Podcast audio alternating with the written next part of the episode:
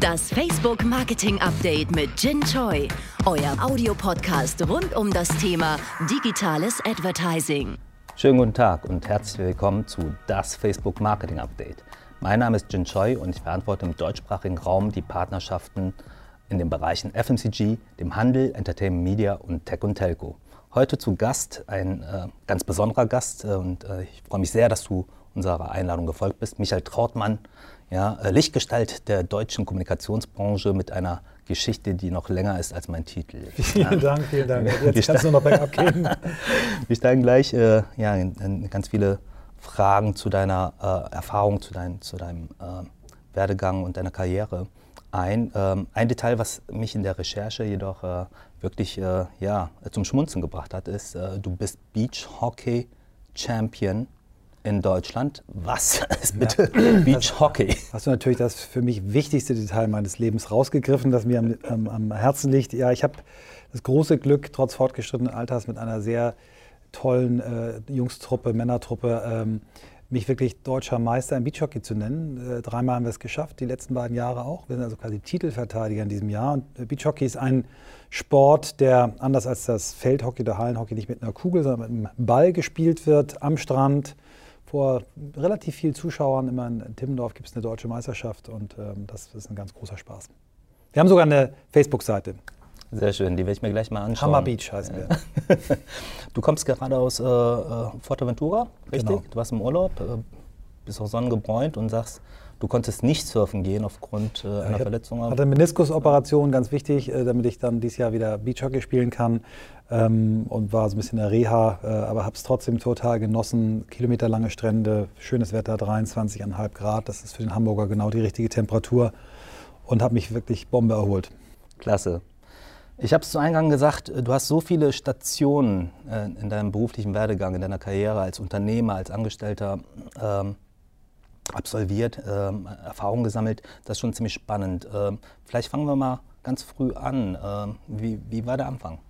Ja, der Anfang war so, dass ich äh, aus drei Berufsbildern aussuchen wollte. Ich hatte irgendwie einen Impuls, äh, Arzt zu werden. Ich glaube, so ein bisschen durch meine Eltern forciert, die verschiedene Freunde hatten, die Ärzte waren, Ärztinnen waren und die fanden den Beruf gut und die haben mir das so ein bisschen die Wiege legen wollen. Ähm, Lufthansa-Pilot oder irgendwas mit Werbung. Aus bestimmten Gründen ist es dann irgendwas mit Werbung geworden. ähm, Was waren diese Okay, die bestimmten Gründe. ähm, ganz schnell, äh, Lufthansa-Pilotentest, letzter Test, Vollsimulator, das Ding gecrashed, ähm, also durchgefallen. Ähm, noch härter war die Erkenntnis, äh, dass ich gar nicht zum Arzt geeignet bin. Äh, Im Krankenhauspraktikum habe ich quasi äh, nach 24 Stunden gemerkt, ich bin für diesen Beruf nicht gemacht. Fäden ziehen und mir ist schlecht geworden. Das hat dann irgendwann aufgehört, aber ich wusste einfach, ich bin nicht für diesen Beruf gemacht. Und dann blieb das Bild, äh, es muss doch Menschen geben, die zwischen denen, die sich die Werbung ausdenken und die sie beauftragen, vermittelt. Also Kundenberater, Stratege.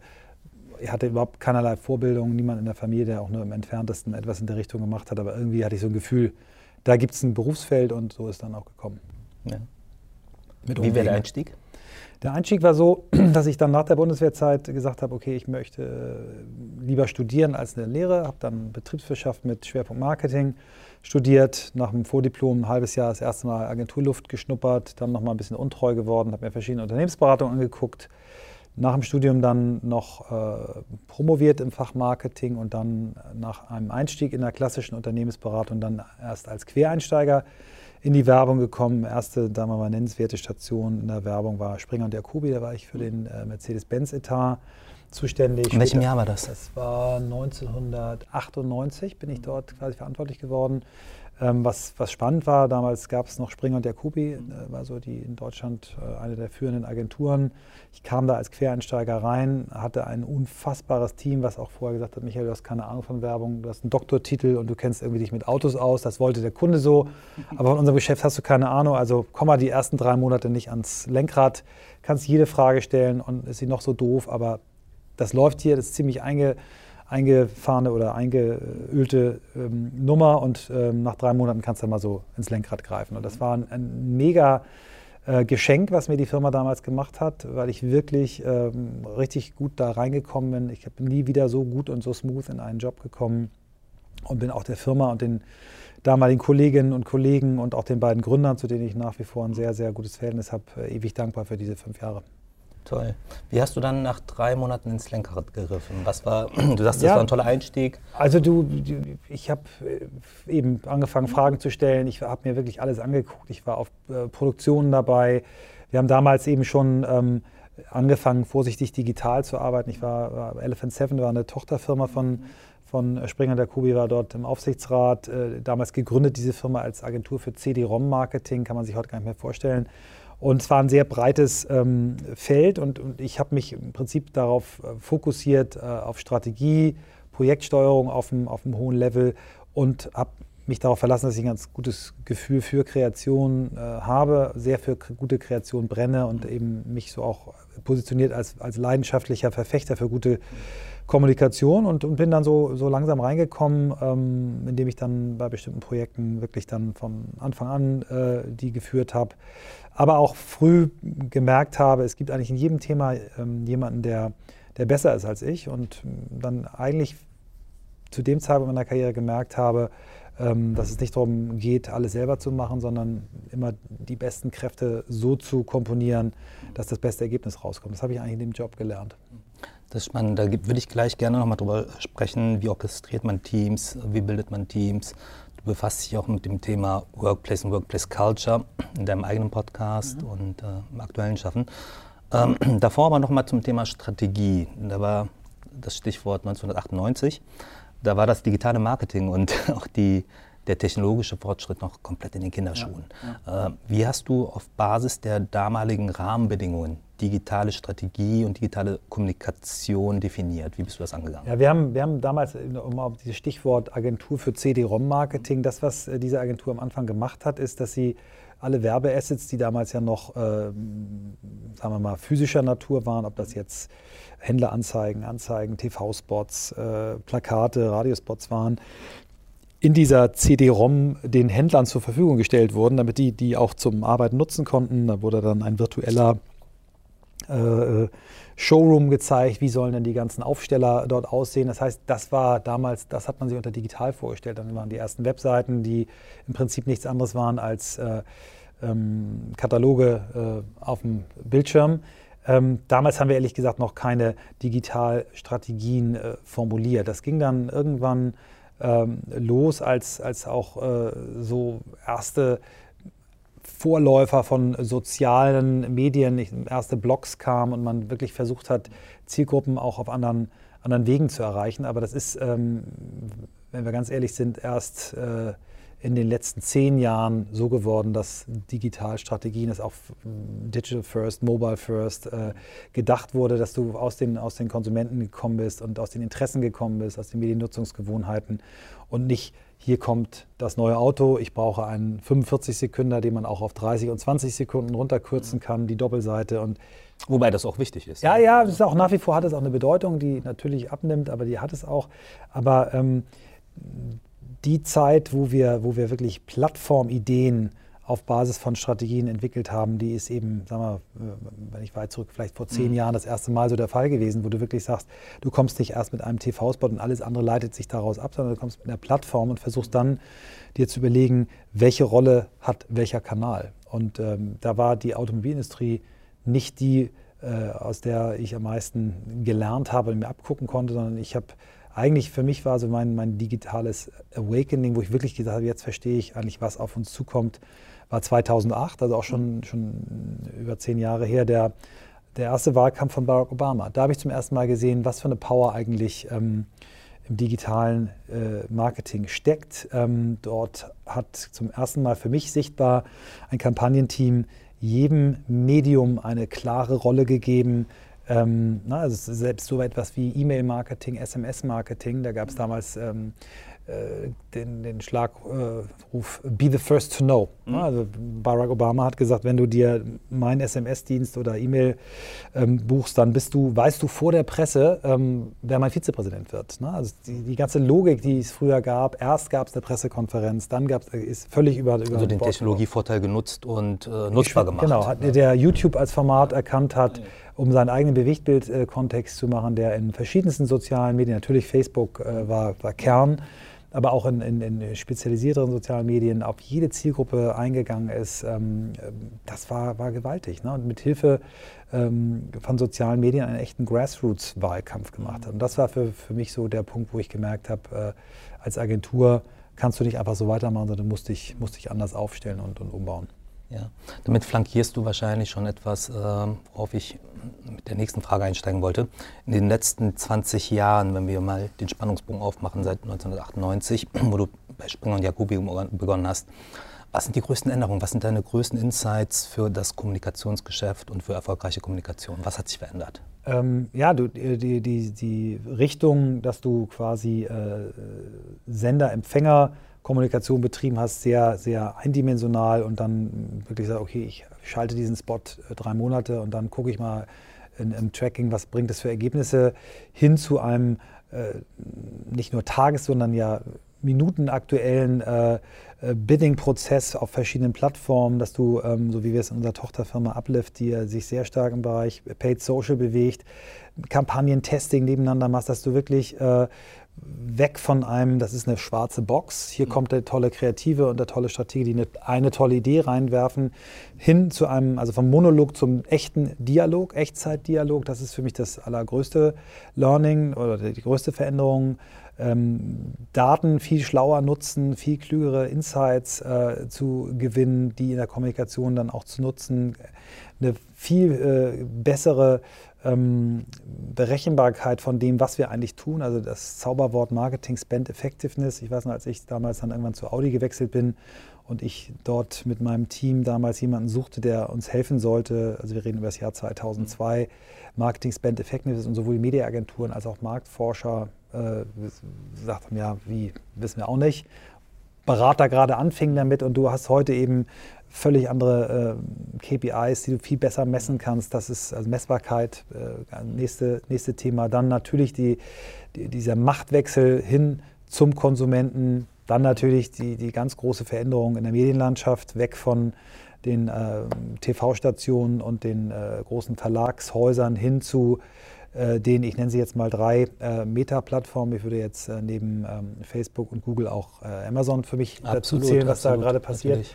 Ja. Ähm, dann das Thema äh, E-Commerce, ein großer Treiber auch für das Thema Kommunikation. Also mhm. es sind, sind, sind viele, viele Treiber und, und nichts ist ja so über Nacht gekommen, sondern das meiste hat sich dann wirklich ähm, langsam angebahnt und ist dann auf einmal haben alle geguckt und gesagt, wow, was, Google macht eine Milliarde Umsatz in Deutschland, wie geht denn das? Mhm. Äh, das, allein das Thema Suche, ähm, wie das auch äh, Kommunikation geändert hat. Ähm, ja, also ich finde es mega, ich finde es großartig. Wir haben als äh, Branche etwas mehr Zeit bekommen, als es die Musikindustrie bekommen hat oder die ähm, ja, Filmindustrie, also die, die, die härter disrupted worden sind, als, als, als wir das sind. Aber wir, wir, wir haben dafür eine, sagen wir mal, nicht aufhörende äh, Disruption. Disruption oder ja, Veränderung, ja. ja. So würde, ich, würde ich unterstützen.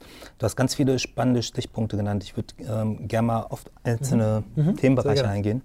Und zwar Dialog äh, und der Dialog zwischen Menschen und Marken. Ähm, du bist so nah an Kampagnen dran wie wenig Leute. Was wäre denn äh, ein Dialog, der vernünftig funktioniert hätte aus deiner Sicht? Ja, ein Dialog ähm, findet natürlich immer dann statt, wenn, äh, wenn es einer, äh, einer Marke und einer Kampagne gelingt, äh, ein Thema für sich zu covern, was, äh, was wirklich eine Ernsthaftigkeit und eine wirkliche Bedeutung für den äh, Verbraucher hat. Es gibt eine schöne, ich nenne jetzt mal das Beispiel, äh, war jetzt keine Facebook-Kampagne, ich weiß aber, dass die Marke auch sehr viele großartige ähm, Facebook-Kampagnen ähm, gemacht hat. Das war, ähm, es ist DAF. Mhm die Kampagne äh, Speak Beautiful. Da gab es mal den, den Daten-Insight, äh, dass 5 Millionen Tweets auf Twitter äh, jedes Jahr abgesetzt werden von Frauen, die entweder sich selber beschimpfen, wie hässlich sie sind, oder andere Frauen. Ähm, Verhältnis 80-20. Und dann haben die festgestellt, dass 20 äh, Prozent dieser Tweets an einem Tag oder um einen Tag herum stattfinden, nämlich um den Tag der Oscarverleihung.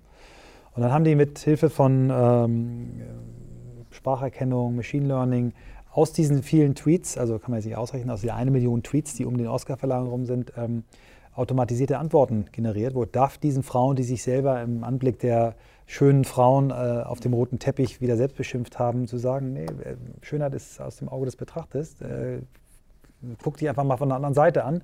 Und diese Frauen dann in den Dialog gegangen sind und gesagt haben, Dove just made my day, ähm, Hashtag Speak Beautiful. Über 60 Prozent der Frauen, die so ein, ein, ein äh, Antwort-Tweet äh, auf ihren bekommen haben, haben dann wieder reagiert. Und das ist ein ganz einfaches Beispiel, was selbst meine Mutter versteht, äh, die äh, weit über 70 ist, wo eine Marke es schafft, ähm, mit einem großen Insight, der auch über die letzten 15 Jahre sich nicht geändert hat, alle Frauen sind schön, äh, immer wieder es schafft, ähm, Dialog anzustoßen. Ne? Äh, ob es ein, eine Frau ist, die ähm, äh, sich selber beschreibt und ein, ein äh, Phantombildzeichner zeichnet sie und dann beschreibt jemand anders sie.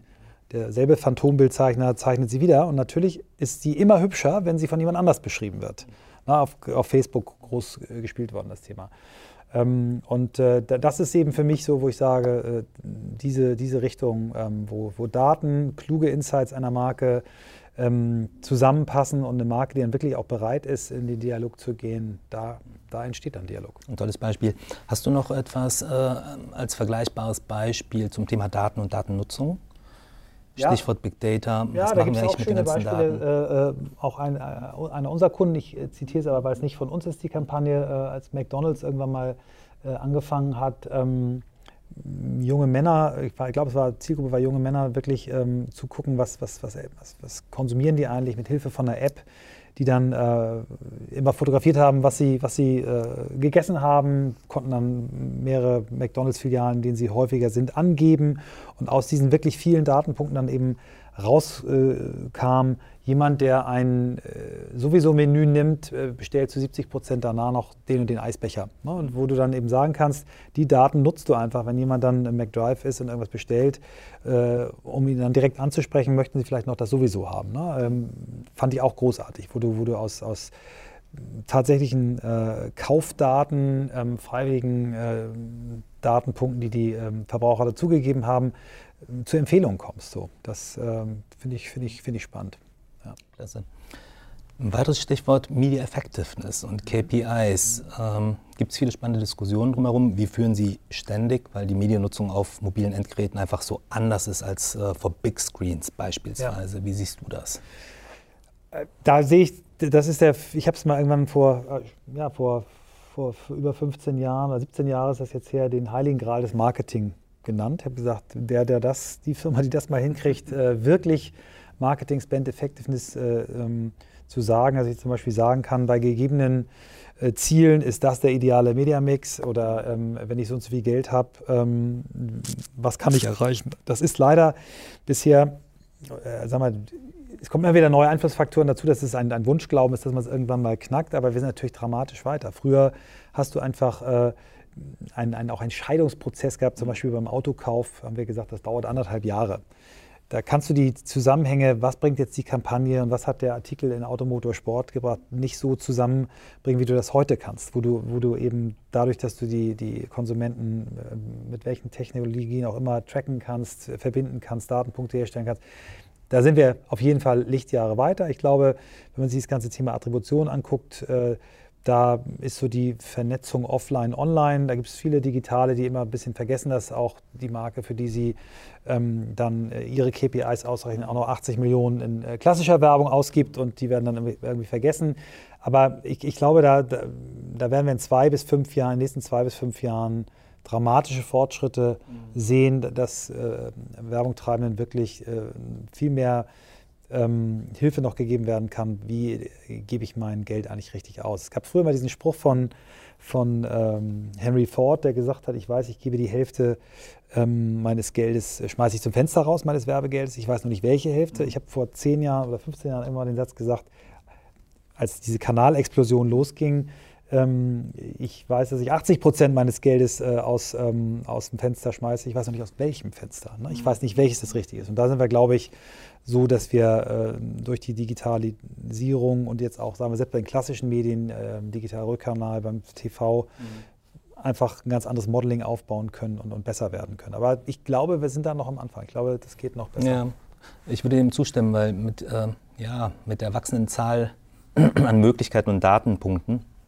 Signalen tatsächlich ähm, Kampagnenerfolg bewerten zu können, ist äh, aber auch die Komplexität der Customer Journey gestiegen. Ja, und offline und online verschmelzen immer mehr. Ähm, Wenn du über diesen Themenkomplex nachdenkst, ähm, Facebook, Instagram äh, und unsere Lösungen dir anschaust, mhm, äh, mhm. gibt es da etwas, was du dir wünschen würdest? Äh, was machen wir gut, was machen wir nicht gut? Ähm, also erstmal, wenn ich jetzt mal die letzten fünf Jahre angucke, die ich das äh, sehr eng verfolge, dadurch, dass wir äh, ja mit, mit, äh, mit einer Softwarefirma namens Facelift gemeinsam, die ja sehr früh Marketingpartner von euch geworden sind, Joint Venture haben, dass wir wirklich also jetzt über auch, sagen wir mal, schon ein paar Jahre Track, ähm, insbesondere im Bereich Paid, äh, verfügen. Und wenn wir uns Kampagnen angucken, muss ich mir erstmal sagen, wow, was, was man eigentlich hinkriegen kann. Ne? Also was für, was für dass man wirklich äh, hoch einstellige äh, Return on Marketing Invests hinkriegen kann für Kunden, wo man wirklich sagen kann, ich schaffe den Marketing-Dollar 7, 8, 9 Mal äh, wieder durch Umsatz reinzuspielen, wo ich sagen kann, okay, die Kanäle funktionieren. Ne? Also das, das von daher erstmal Kompliment. Natürlich ähm, habt ihr in dem Maße, wo, wo ihr euer, eure Ad-Produkte verbessert habt, in der Varianz verbreitert habt, ist der normale Traffic zurückgegangen, was äh, viele Kunden natürlich frustriert, was aber verständlich ist, dass ihr jetzt nicht auf 100 Jahre lang ähm, for free agieren konntet, das ist, muss ja eigentlich jedem klar sein. Also alles, alles okay. Ähm, Instagram hat, hat äh, diese wunderbare visuelle und auch diese Verspieltheit und Verliebtheit in, in schöne Dinge nochmal dazugebracht. Ich finde, das ist der große große äh, Unterschied auch zu, zu einem, sagen wir so, nüchternen Format wie, wie Suche bei Google. Da habt ihr einfach einen, einen riesen, riesen Vorteil. Ähm, das, was ich höre, was auch im Bereich jetzt äh, Social Commerce äh, an, an Entwicklung kommt, glaube ich, seid ihr absolut auf dem, auf dem richtigen Weg.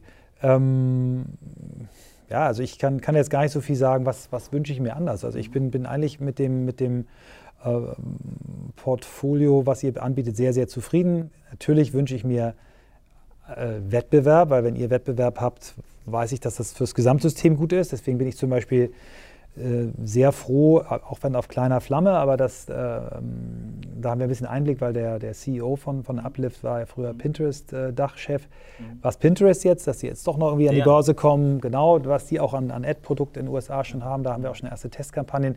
Da freue ich mich, dass auch Alternativen kommen, weil ich einfach äh, denke, Wettbewerb ist immer gut, macht euch besser. Kann man, glaube ich, im Bereich Snap auch sagen, dass der absolut, Wettbewerb, absolut. den die euch gemacht haben, den habt ihr voll angenommen. Mein Eindruck war auch sehr viel daraus gelernt und, und, eine Menge an, an, neuen Features und Produkten gebracht. Aber vom Prinzip her finde ich das äh, alles gut. Ich weiß nicht, ob wir auf dieses Thema ähm, Daten, Nutzung von Daten auch noch irgendwann kommen. Auf das Thema Cambridge Analytica ist sicherlich unser Thema heute.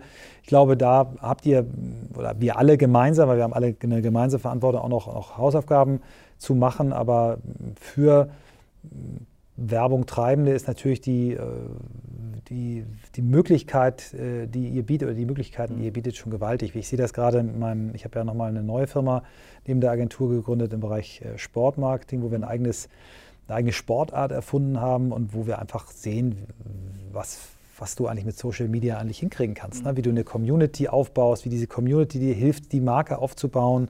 Und wir wirklich erst allererste Experimente mit Paid-Kampagnen machen, weil wir einfach im Moment erstmal das ausnutzen, was, was, äh, was ihr quasi uns umsonst gebt. Von daher bin ich, hm, ja, bin ich happy und glücklich mit dem, was ihr anbietet. Ja, das äh, Ökosystem ähm, der Apps und Services, also wir begrüßen das auch, die Vielfalt, ähm, weil uns das, glaube ich, hilft, ähm, in der mobilen Kommunikation, im mobilen Marketing und auch mit dem Umgang von Daten kompetenter zu werden.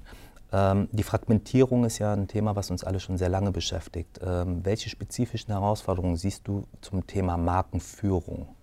Früher wollte man halt diese großen Bilder, man hatte den 30-sekündigen Film mhm. und es war einfach äh, klare, monumentale Markenbilder zu manifestieren. Wo siehst du jetzt die Herausforderung? Wo muss das hingehen? Also die Herausforderung ist eigentlich, seit ich mich mit dem Thema beschäftige, dass du ja die, die, die, die Anzahl der Kanäle sich vervielfacht hat, innerhalb der unterschiedlichen Kategorien dann auch die Anzahl der Anbieter sich vervielfacht. Das heißt, äh, du hast früher also wenn ich mal ganz in die 50er zurückgehe, dann hast du in Amerika, wenn du einen 30-Sekunden-Spot hattest und äh, zwei Anzeigen, konntest du quasi 80 Prozent der Amerikaner erreichen. Das geht heute eben überhaupt nicht mehr. Das heißt, diese Vielfalt der Kanäle, du hast es angesprochen, die, die, die Verkomplexisierung der, der, der Customer Journey, das ist, ist die große Herausforderung.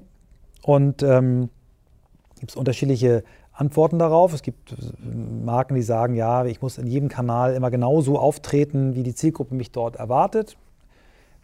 Ist sicherlich was Richtiges dran. Für mich ist aber äh, richtig, äh, in so einer Zeit ist es wichtiger denn je, dass eine Marke eine ganz klare Haltung hat. Und diese Haltung ähm, und das Versprechen, was sich aus dieser Haltung, oder die Versprechen, die sich aus dieser Haltung ableiten, dann kanaladäquat äh, übersetzt. Und ich glaube, die ganze Diskussion um, um Purpose äh, einer Brand, die viele auch schon nicht mehr hören können, ich mhm. glaube ganz fest daran, ich glaube auch, dass ihr als Company mhm. äh, da vorbildlich seid, ähm, dass das für mich der Ankerpunkt ist. Äh, ich muss für eine Marke einen Purpose finden, der relevant ist. Die Leute müssen wissen, warum sie mir folgen sollen, warum sie mich äh, äh, kaufen sollen. Und dann ergibt sich äh, die Sprache, die ich dann auch mal wieder neu lernen muss. Natürlich muss ich lernen, wie, äh, wie, wie erreiche ich äh, elfjährige Mädchen auf Musical.ly. Da muss ich mich mit dem Medium beschäftigen, da muss ich irgendwie eine, Antwort dafür finden.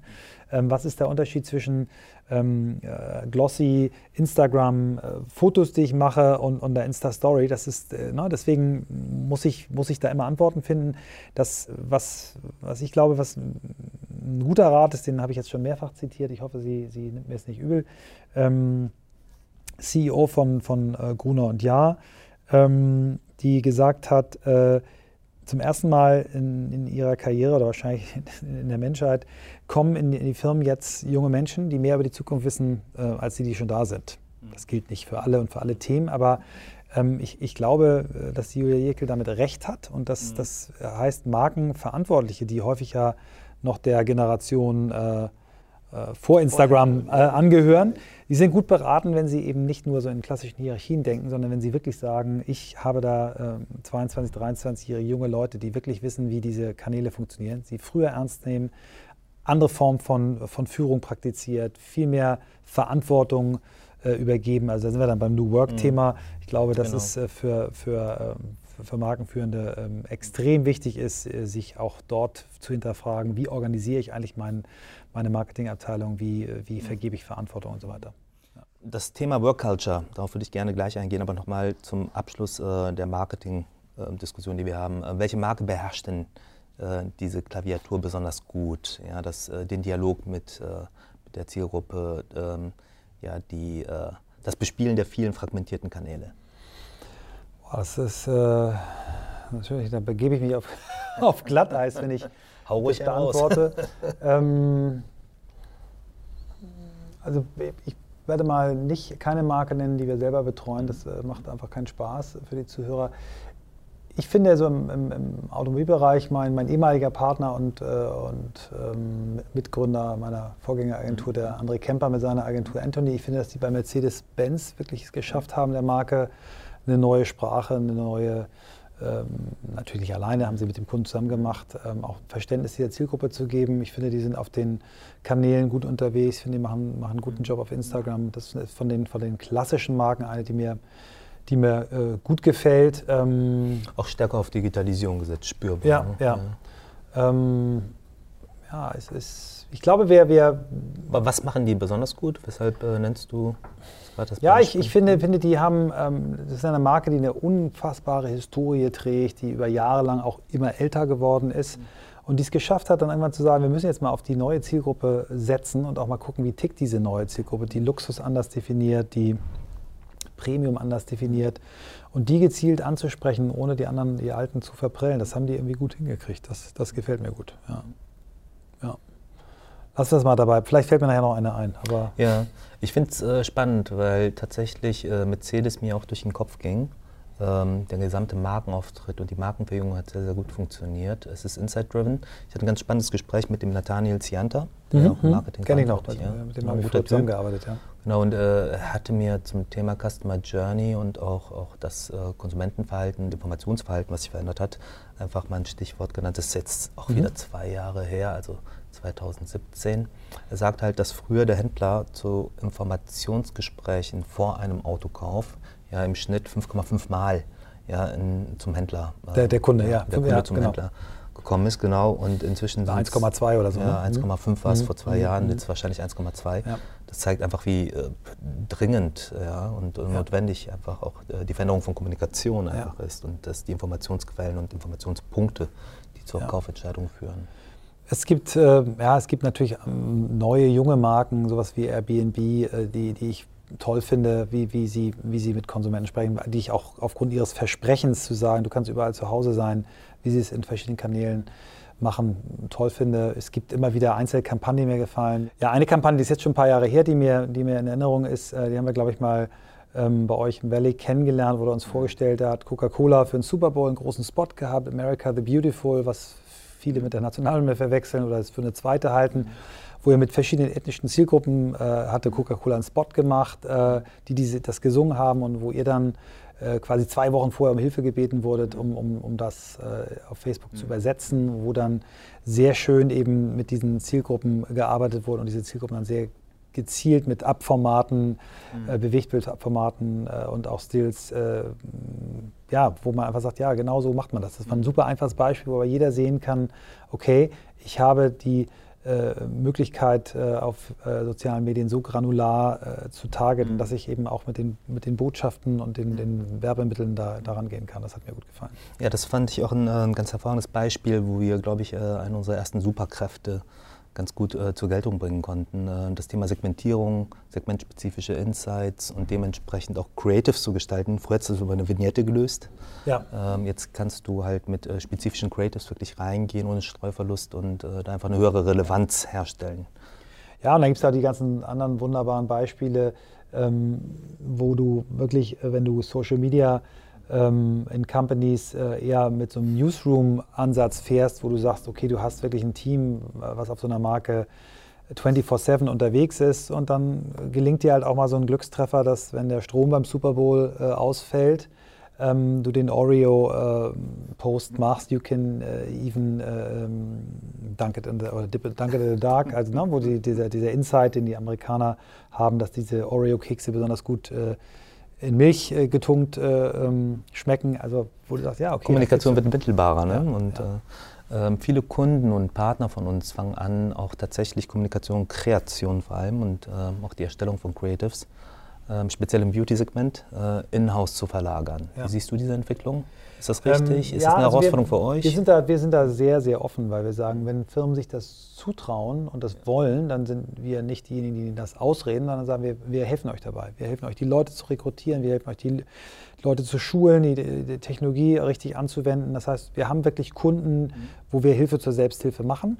Äh, einige kommen dann auch nach einer gewissen Zeit wieder, weil sie sagen, na, die guten Leute, die wir am Anfang hatten, die wollen dann Abwechslung, die gehen dann wieder. Also einige kriegen es nicht hin. Mhm. Aber es gibt genug gute Beispiele von, von Companies, von so ganz großen strahlenden Marken, mhm.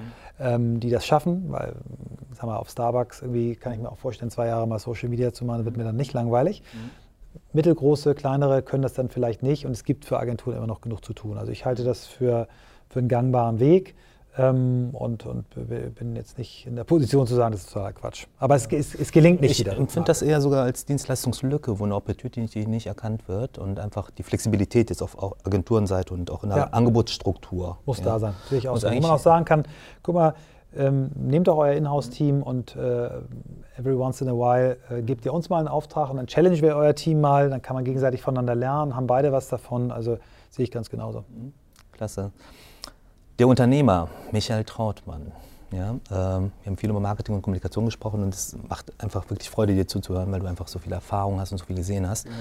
Ja. Ähm, aber jetzt mal auf die unternehmerische Seite. Du, du hast, äh, wann hast du ähm, Camper und Trautmann gegründet? Das war äh, Camper Trautmann haben wir 2004 oder? gegründet, ja. genau, André und ich, genau, also fast 15 Jahre her. Und dann vor sieben Jahren haben wir es dann neue Partner dazu genommen und nochmal um, umbenannt in Think, genau. Ihr seid äh, blitzartig in den Markt eingeschlagen und sehr schnell erfolgreich geworden. Ähm, erzähl mal ein bisschen darüber. Was waren die Erfolgsfaktoren? Wie hast du äh, mit Camper zusammen? Andere und ich hatten äh, ein Alter und einen Erfahrungsgrad, der, sagen wir mal, an der äh, oberen Grenze von Agenturgründern waren. Also wir, wir galten als alte Säcke. Es gab Leute, die uns damals mit auf den Weg gegeben haben, die können eh nur Auto und eigentlich auch nur Werbespots für Autos, ähm, was uns wahnsinnig gewurmt hat. Und irgendwann haben wir dann ein paar Jahre später bei irgendeinem weltweiten Ranking wurden wir dann als zweitbeste TV-Agentur gerankt mit drei mhm. Audi-Spots, wo ich dann okay. dachte, scheiße, ist doch was dran, müssen wir jetzt mal was ändern. Also wir haben, wie gesagt, Erfahrung war, war ein Thema. Ähm, dann haben viele gesagt, dass einer der profiliertesten Kreativen und ein Agenturmanager, der auch Kundenluft geschnuppert hatte. Ich war ja direkt vorher als Global CMO bei, bei Audi.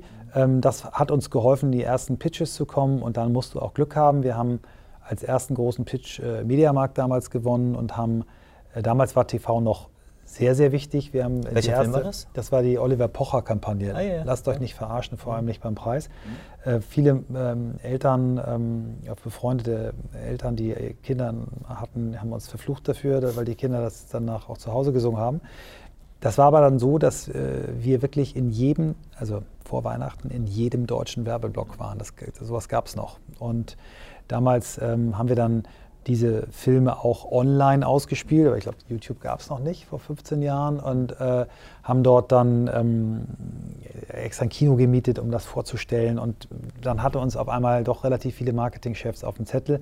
Von daher muss ich sagen, hat auch ganz viel mit Glück zu tun. Und dann hat mein, mein alter Arbeitgeber Audi, das hatten die angekündigt, als ich ging, dass sie sich vorstellen können, mit uns zu arbeiten, uns dann irgendwann die Chance gegeben, für die ähm, Q7, weltweite Q7-Einführung mitzupitchen. Das haben wir dann gewonnen mit 20 Leuten ähm, gegen große Mitbewerber und, und, seitdem sind wir Audi-Agentur und dann, ja, wenn man so zwei solche tollen Marken hat, dann geht auch vieles. Ja. Schafft das Momentum. Ja. Mit der Gründung von Think, äh, was hast du anders gemacht? Ähm, ja, was haben wir anders gemacht? Also wir, wir waren damals in ein, äh, schon durch die erste Häutung durch, indem wir eben, das hatte ich vorhin angesprochen, der Wahlkampf Obama war für uns so ein, so ein Ding, wo wir gesagt haben, wir müssen uns ändern und wo wir dann äh, eben auch diese, diese, dieses Feedback, äh, wir sind kreativ, aber eigentlich nur TV und Auto umgekehrt haben, wo wir ein Jahr lang, das war bevor Think losging, ein Jahr lang ähm, haben wir sogenanntes Digital Breakfast einmal in der Woche gemacht, haben uns auch von Facebook, haben Leute von überall geholt, die uns quasi ähm, gechallenged haben, haben angefangen, ähm, erstmal Kampagnen auch ohne äh, zahlende Kunden, also für, für soziale Institutionen zu machen, haben damals eine der ersten Facebook-Kampagnen gemacht, ähm, die, die in Cannes, glaube ich, sieben, acht Löwen gewonnen hat, äh, ging es um vermisste Kinder. Also wir haben viel davor schon probiert und als dann äh, wir zu Think äh, umfirmiert haben, sind wir den Weg eigentlich weitergegangen, haben versucht, ähm, ähm, ein neues Element noch hinzuzukommen, was, was ich äh, mal unter dem Wort Collaboration zusammenfasse. Also wir haben gemerkt, Dinge, die wir nicht schnell genug und gut genug alleine hinkriegen, dass wir dazu uns auch partnern. Und da ist dann eben vor, vor dreieinhalb Jahren Uplift das mhm. Ergebnis, ne? dass wir sagen, wir waren nicht in der Lage, ein, ein Social-Media-Angebot äh, auf die Beine zu stellen, was unserem Anspruch genügt, alleine. Also haben wir uns mit einer Software as a Service Company ähm, gepartnert, die eben schon richtig viel Erfahrung in dem Bereich haben. So. Und das, das ist, glaube ich, das, was, was äh, ein Momentum ist. Wir haben natürlich mit dem Namen Think, der ja die Abkürzung unserer Namen ist, also Trautmann, Heumann, Jochum und Kollegen, ähm, dann auch eine inhaltlich einen Schwerpunkt gesetzt. Wir wollen wirklich gut gedachte Kommunikation machen, strategisch gut Hast gedachte. Hast du die Gesellschafter ausgesucht, damit der Name passt? Oder? Wir haben ganz großartige junge Texter gehabt, die das durch Zufall festgestellt ja. haben. Wir haben mit völlig Super. schwachsinnigen äh, Abkürzungen gearbeitet und dann kamen die irgendwann und sagten, ihr müsst es äh, Think nennen. Und, ähm, ich fand das super fresh, das, ja, als ja. damals kommuniziert wurde. Ja, und dann ähm, haben wir auch sagen wir, noch ein breiteres Partnermodell gemacht. Wir haben dann insgesamt 30, 30 Partner haben die Agentur nochmal verdoppelt. Wir waren damals, äh, als wir umfirmierten, etwas mehr als 200. Heute sind wir 450 Leute. Mhm. So, ähm, es waren, waren, jeweils wirklich für sich genommen sehr, sehr schöne Abschnitte und ich bin dankbar, dass ich das quasi zweimal erleben mhm. durfte. Durch dieses Partnering hast du ja ähm, viele verschiedene Kompetenzen zusammengebracht, aber auch verschiedene Kulturen. Was waren da deine größten Learnings? Ja, die, die, ähm, das größte Learning ist in der Tat, ähm, dass die, das Zusammenbringen von klassischen Kreativen und also klassischen Kommunikatoren und digitalen Kommunikatoren viel, viel komplizierter ist, als, äh, als wir das immer glauben wollen. Und äh, dass es da immer wieder zu Kulturschocks kommt. Ähm, Woran liegt äh, durch die Prägung, also jemand, der, der digital geprägt ist, der kann nicht verstehen, wie man so hinterwäldlerisch sein kann, äh, noch an TV zu äh, glauben. Jemand, der klassisch markenführungsmäßig äh, erzogen wurde, sagt man, es kann nicht sein, dass Leute für jeden bekloppten Klick ihre Marke so äh, äh, vergewaltigen. Ja, das sind so diese Vorurteile. Ähm, stabiles Mindset auf beiden Seiten, manchmal fehlende Bereitschaft, sich aufs Neue einzulassen. Das hat viele Jahre äh, gedauert und auch immer mal wieder Rückschritte bedeutet. Das meine ich nicht nur uns mit, sondern die ganze Branche.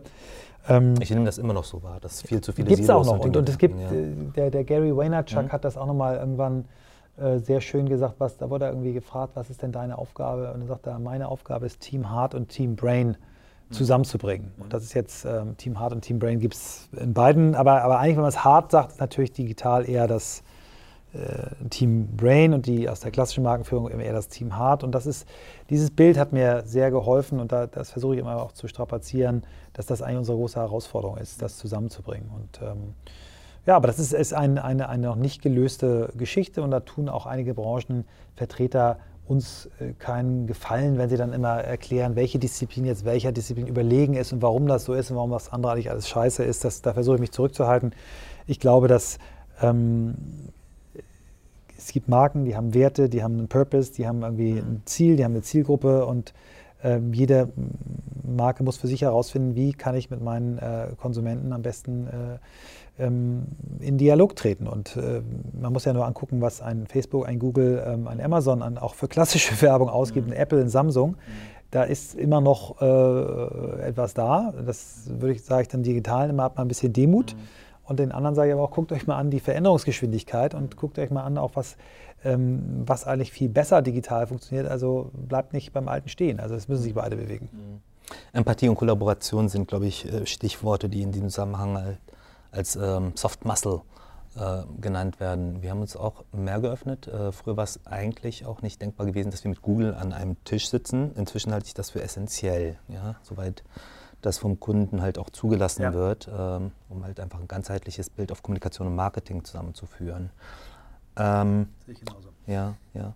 Ich glaube, dass das auch für weitere Gewerke gilt, ja. also auch für die Mediaagenturen, die sich wiederum mit der Kreation äh, zusammensetzen ja. sollten, mehr. Ich find, Auf jeden Fall. Es ist auch ein großes, es ist, äh, eines der größten Verbrechen, was wir uns selbst als Branche angetan mhm. haben, dass wir vor, ich weiß gar nicht mal, 20, 25 Jahren äh, zugelassen haben, dass die Mediaabteilungen quasi zu Mediaagenturen wurden. So habe ich es damals, als, als ich mein erstes Praktikum gemacht habe bei Gray, ähm, da war die Mediacom, glaube ich, noch eine, ich weiß nicht, ob sie schon Mediacom hieß, aber es war auf jeden Fall eine Abteilung und äh, ist dann zu einer eigenen Agentur geworden. Und ich glaube, ähm, das ist auch der Grund, warum wir, warum wir bei Uplift äh, so viel ähm, Erfolg haben, ist, dass wir eben Media, Strategie, äh, Technologie, äh, Beratung, Projektmanagement an einem Tisch haben. Und mhm. ich glaube, nur so äh, kannst du moderne ähm, äh, äh, Kommunikationsarbeit machen, indem du wirklich die, die Gewerke an einem Tisch hast. Ja, wichtiges Stichwort. Was muss der Kunde da an der Stelle besser machen, damit das funktioniert und was müssen die Agenturen dafür tun?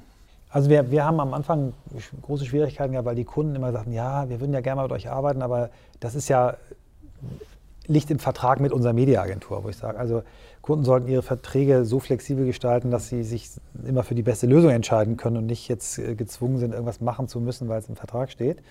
Ähm, Kunden sollten, ähm, oder ich es so anmaßen, wenn ich jetzt sage, aber ich, ich habe Kunden gesehen, die gute Erfahrungen gemacht haben, indem sie auch äh, viel experimentiert haben. Also äh, Coca-Cola hat früher mal den, ich glaube, die, die Gleichung gehabt, 70 Prozent meines Geldes gebe ich aus für Sachen, von denen ich ganz sicher weiß, dass sie funktionieren. Bei 20 Prozent bin ich mir ziemlich sicher, bei 10 Prozent bin ich mir unsicher, aber ich, wenn ich es nicht probiere, probiert es ein anderer und der hat dann vielleicht Erfolg. So, das ist, glaube ich, so, eine, so ein Mindset, ähm, die, die das Kunden haben sollten und Agenturen ähm, müssen viele, glaube ich, noch von ihrem Ross runtersteigen, ähm, dass sie glauben, sie haben das Schießpulver, das äh, gebackene Brot und das Rad erfunden. Haben sie nicht, hat keiner. Ähm, und sich einfach öffnen und nicht im, im, in der anderen Agentur immer den, den Gegner zu sehen, sondern äh, zu sagen, nee, gemeinsam können wir vielleicht mal mehr hinkriegen. So, da haben wir gute Erfahrungen gemacht bei Kunden wie IKEA, wo wir wirklich mit Agenturen, mit denen wir wirklich voll im Wettbewerb stehen, aber äh, so, ein, so ein informelles Network für den Kunden gebildet haben, weil der Kunde uns dazu gezwungen hat. Was aber dann irgendwann dazu geführt hat, dass die Agenturen sich auch freiwillig getroffen haben, ohne dass der Kunde dabei war. Und, und äh, da sind tolle Cases entstanden und ich glaube, das ist die Zukunft. Ja. Mir kommt das manchmal vor wie, wie ein Staffellauf, der besser koordiniert sein müsste. Also wann ist die Stabübergabe und wie lange hältst du den Stab noch gemeinsam in der Hand? Wie weit bist du denn in, in die Planung eingestiegen aus einer Kreation heraus. Hat sich das interessiert? Äh, hat sich das äh, verändert? Also ist natürlich bei mir jetzt dann Ausnahmefall, dass ich mich in, in, in, das Thema Kreation noch tief einbringe. Ich habe das vor ein, zwei, drei Jahren noch mal sehr, sehr tief gemacht, weil als wir einen großen Industriekunden, wo die Marke komplett mhm. neu, äh, neu gebaut haben. Ähm, aber klar, der, derjenige ähm, Berater, der, der so ein Gesamtprojekt ähm, steuert, mhm. der hat meiner Meinung nach die Verpflichtung, auch dicht an der Kreation zu sein. Ne? Also ich erwarte nicht, dass er die Idee haben muss, aber ich erwarte, dass er kreative Challenge, dass er diese unterschiedlichen Werke zusammenbringt, dass er äh, Vorurteile hilft abzubauen, indem er eben sagt, okay, für diese Aufgabe brauchen wir einen anderen Typus Kreativen, vielleicht auch mal jemanden, den wir gar nicht in der Agentur haben, den wir uns von außen dazu holen. Also das sehe ich eigentlich als die, die Kernaufgabe des, des äh, Agenturberaters, Schrägstrichs Projektmanagers, dass der, dass der mhm. diese Steuerung und dieses, diese Vernetzung, dieses mhm. Verheiraten von Team Heart und Team Brain hinkriegt.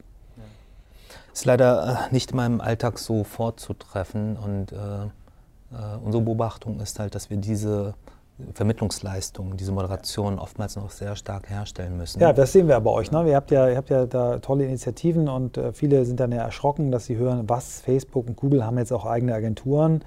Wenn man dann die Erfahrung macht, dann merkt man natürlich, ihr habt eine, ganz andere Art von Agenturen und, ja. und, diese Agenturen sind eben genau dazu da, diese Vermittlungs-, Übersetzungsleistung äh, zu machen. Ähm, ja, ich glaube, das ist eine Sache, die, die, die wir gemeinsam irgendwie hinkriegen müssen. Ich muss natürlich sagen, es gibt auch Tendenzen äh, bei Kunden, die ich als Agenturmanager ähm, nicht toll finden kann, wenn du als Kunde immer kleinteiliger deine Aufträge vergibst, immer weniger Commitment der Agentur gegenüber hast, immer mehr Agenturen nimmst, dann wird es natürlich auch für die Agentur uninteressanter, sich äh, um solche Mandate zu bewerben. Also ich, ich hoffe schon auch, und da sehen wir auch wieder gewisse rückläufige Tendenzen, dass du etwas vertrauensvollere Beziehungen hast, ein bisschen umfassendere Mandate, weil natürlich wenn du äh, einen bestimmten Umfang äh, betreust, kannst du auch eine, eine, eine, ganz andere Leistung, als wenn du nur immer mal angerufen wirst, jetzt mach mir mal die Anzeige, mach mir mal die drei Banner oder mach mir mal ähm, eine Social-Media-Kampagne. Also dieses nur projektbezogen, ganz, ganz äh, schnell und heiß und fertig, das hoffe ich, dass das wieder ein bisschen zurückgeht im Sinne einer langfristigen continuation Zusammenarbeit. Klasse. Das war etwas zum Thema Unternehmer und Stratege, äh, Michael Trautmann. Was mich interessieren würde, ist äh, der Sprung zu On the Way to New, New Work. Was war der Impulsgeber? Und, äh, da habt ihr Mitschuld. Ja? Ähm, wir haben durch diese Silicon Valley-Reisen, die wir jetzt seit fünf Jahren im Verband machen, früh die Chance gekriegt, mhm. euch da drüben anzugucken, auch, auch sag mal, die, eure Wettbewerber. Und haben eben gesehen, was, was da passiert, wie da anders gearbeitet wird, äh, wie architektonisch anders äh, auf die Veränderung reagiert wird. Und irgendwann stand dann bei uns selber ein Umzug an in Hamburg für, für unsere Hamburger äh, Niederlassung und, und das Headquarter, was ja in einem Haus ist. Wir mussten umziehen und dann habe ich angefangen zu sagen, okay, was, wie wollen Menschen eigentlich in Zukunft arbeiten? Das war für mich die Ausgangsfrage. Das habe ich so vor vier, fünf Jahren angefangen. Und daraus ist dann diese, diese Begeisterung für das Thema geworden. Da habe ich irgendwie gemerkt, wow, da ist ja viel mehr im Entstehen und im Ändern, als ich geahnt hatte. Und, und da ist dann quasi diese, diese äh, Begeisterung über dieses konkrete, ich brauche ein neues oder wir brauchen ein neues Büro hinaus entstanden. Und seitdem, äh, 1. Mai 2017, Tag der Arbeit, Fun Fact, ähm, mache ich eben dann gemeinsam mit Christoph Magnussen diesen Podcast On the Way to New Work. Ja. Klasse. Du kennst unsere Firma ja recht gut. Und ja. Äh, Leute jetzt, die äh, nur den Audio-Podcast hören, können das nicht sehen, aber wir sitzen hier in einem Studio, wo ähm, ja, viele verschiedene Slogans und Motti äh, und Company Values von, von Facebook äh, an der Wand gepinnt sind. Wir nennen uns ja selbst Poster Company und äh, transportieren damit auch Unternehmenskultur. Ähm, welcher der ähm, Slogans würde dir am ehesten zu sprechen und warum? Dann müssen wir das natürlich auch nochmal vorlesen. Uh, what would you do if you weren't afraid, mag ich sehr. Ja. Ähm, ein anderer, der jetzt heute hier nicht hängt, äh, den ich sehr mag, ähm, gibt es glaube ich auch als Poster, äh, dass eure Mission erst zu 1% erfüllt ist. Ja, äh, die, und dann mag ich einen, einen Spruch sehr, ich glaube, der hing auch äh, bei euch an der Wand, äh, und der hat mich am meisten beeindruckt. Ähm, mhm. If we don't create the thing that will kill Facebook, someone mhm. else will. Und das mhm. ist für mich so der, der Spirit, der ja. Spirit äh, Silicon Valley eingefangen in einem Satz. Es gibt ihn in, in, in, ähm, äh, in Abwandlung auch bei anderen Firmen, aber dieses Mark Zuckerberg-Zitat, das hat mir am, am, am besten gefallen. Mhm. Ähm, weil es einfach zeigt, selbst eine Firma, die an der Börse zig Milliarden hoch bewertet ist, einen EBITDA äh, hat, der äh, genial ist, ein tolles Produkt, mhm. wachsend, kluge Akquisition, äh, ein geniales Ökosystem, äh, ist selbst äh, äh, panisch, dass das zu Ende sein kann. Mhm. Und arbeitet daran, die, die, das Nachfolgeprodukt zu finden. Das finde ich eine großartige Einstellung. Die Ambition und ich glaube auch diese, diese Working Culture und Attitude äh, spürst du überall bei Facebook. Also ja. das ganze Thema, dein, eins deiner Lieblingsposter, This Journey 1% Done. Ja, das ist, äh, glaube ich, ein ganz wichtiges Mantra, das wir vor uns hertragen, auch speziell in der Produktentwicklung und im Engineering natürlich. Aber meine Frage, weil du das Poster halt auch äh, eben gezeigt hattest, Michael, what would you do if you weren't afraid? Ja, sich immer die Frage zu stellen, was, was will ich eigentlich wirklich, wirklich? Das finde ich auf, auf Marken- und Company-Ebene interessant, aber auch auf menschlicher Ebene. Und ähm, das ist so eins der Grundmotive, die, die, dieser Begriff New Work, der, der schon Anfang der 80er Jahre definiert wurde von, von Friedhof Bergmann, hieß der Mann, der lebt immer noch, ist 88. Und der hat sich äh, immer die Frage gestellt, was würden Menschen eigentlich machen, wenn, was sie wirklich, wirklich wollen, wenn sie das könnten. Ne? Und, und ähm, vielen, vielen Leuten steht, glaube ich, ähm, so ein bisschen die eigene äh, Zivilcourage, Angst, wie immer man es nennt, im Weg. Und sich immer mal zu fragen, was würde ich eigentlich machen, wenn ich keine Angst hätte? Was würde ich eigentlich machen, wenn ich ähm, nicht Geld verdienen müsste? Wenn ich nur das machen möchte, ähm, was ich wirklich äh, will? Was wäre das? Finde ich eine schöne Frage, die, die ich mir auch von Zeit zu Zeit stelle. Eine Frage zum Thema Wellbeing, was uns auch äh, sehr bewegt. Äh, nicht nur Apple misst mit seinem neuen iOS die Screen Time, wir befassen uns auch sehr stark damit, äh, wie wir die Zeit wertvoller machen können, in denen Menschen unsere ähm, Family of Apps und Services nutzen. Ähm, du bist ähm, äh, im positivsten Sinne hyperaktiv auf vielen verschiedenen Dancefloors, wenn man so möchte. Ja? Wie kriegst du dein Wellbeing zusammen? Also ich habe hab, äh, mit Sicherheit wie, wie viele äh, aus, aus meiner Generation, die sich aktivst in, in sozialen Medien äh, und in digitalen Kontexten bewegen, natürlich äh, ähm, das Problem, dass äh, wir das erst sehr spät gelernt und äh, angewendet haben. ich habe das Gefühl, dass meine Söhne, die sind 23 und 20, schon einen viel gesünderen Umgang haben. Ne? Also die packen, wenn die sich treffen, automatisch ihre Smartphones in die Mitte und dann geht da keiner ran. Ne? Also das macht nicht jeder in dem Alter, aber die, äh, ich habe äh, mein jüngerer Sohn, der ist jetzt 20, als der 15, 16 war, habe ich den mal mit äh, in unserer New Yorker Niederlassung hat ein Praktikum da gemacht. Ähm, und dann hat er dann, stand er, hat er irgendwie, sind wir morgens immer eine Dreiviertelstunde äh, ins Büro gegangen, weil ich das wahnsinnig gern mag, spazieren gehen. Und der redet dann wenig, aber was er sagt, hat dann immer so einen Punch. Dann hat er gesagt, Papi, du postest zu viel. okay, habe ihn erst mal sacken lassen. Okay, was meinst du, das wäre richtig? Einmal pro Woche reicht. Wo ich dann gedacht habe, hm, okay, mein 15-, 16-jähriger Sohn sagt, ich poste zu viel. So, äh, hat mir dann auch so, so Bilder gezeigt, weil ich auch andauernd alles mal fotografiert habe, ähm, wo sich so ein bisschen lustig darüber gemacht hat, dass ich nicht mal einfach diese Eindrücke nur für mich nehme, sondern sie immer gleich fotografieren, posten und so weiter muss. Und ich glaube, wir alle brauchen diese Zeit, wo wir diese Kisten ausmachen, wo wir, wo wir sie weglassen, ähm, um wirklich wir selbst zu sein. Und ähm, wenn ich so durch Straßen gehe und selber mal in so einer Detox- Phase bin oder auch sage, ich lasse es bewusst aus, ich kriege schon einen Schreck, mhm.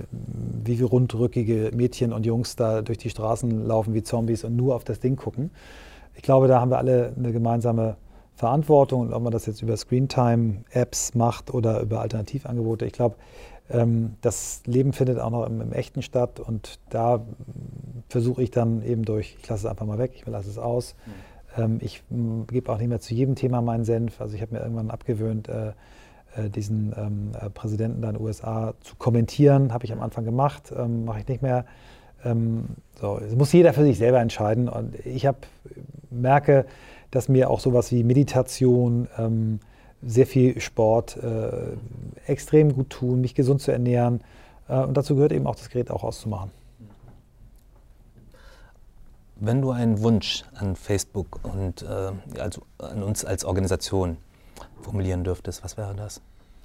Also ich wünsche mir und euch, ähm, ich weiß, das könnt ihr nicht alleine schaffen, mhm. ähm, viele, viele Kampagnen, Plattformen, Gruppen, Initiativen, die, äh, die die gute Seite von Facebook, die ich, ich kennengelernt habe und mag, äh, zum Strahlen bringen. Ich will nochmal auf dieses äh, Kampagnenbeispiel, was ich kurz angerissen habe. Wir haben vor, vor acht, neun Jahren einer ähm, Initiative für vermisste Kinder äh, geholfen, ähm, sich kommunikativ neu aufzustellen, haben äh, quasi Kinder über, über Facebook gesucht, die vermisst waren. Für jedes dieser gesuchten Kinder eine eigene Facebook-Page, eine Master-Page und dann haben wir damals ähm, bei einem Fußballspiel Bayern München gegen Real Madrid kam einer der Spieler, Marc van Bommel, mit einem Schild eines vermissten Kindes, statt mit mit einem Kind an der Hand aufs Feld und es war die Facebook-Adresse ähm, nicht direkt, das durften wir nicht, aber wurde dann auf die Facebook-Seite gelenkt. Wir haben 30.000 Fans über Nacht gehabt und es wurden dann in der Folge äh, relativ schnell über zehn Kinder, die vermisst waren, über Hinweise, die auf dieser Facebook-Seite eingegangen sind, gefunden. Bis zu 50.000 Mal wurden Posts geteilt. Und das hat mir gezeigt, äh, wow, was für eine Kraft steckt in dieser Plattform. Oder ein kleines privates Beispiel.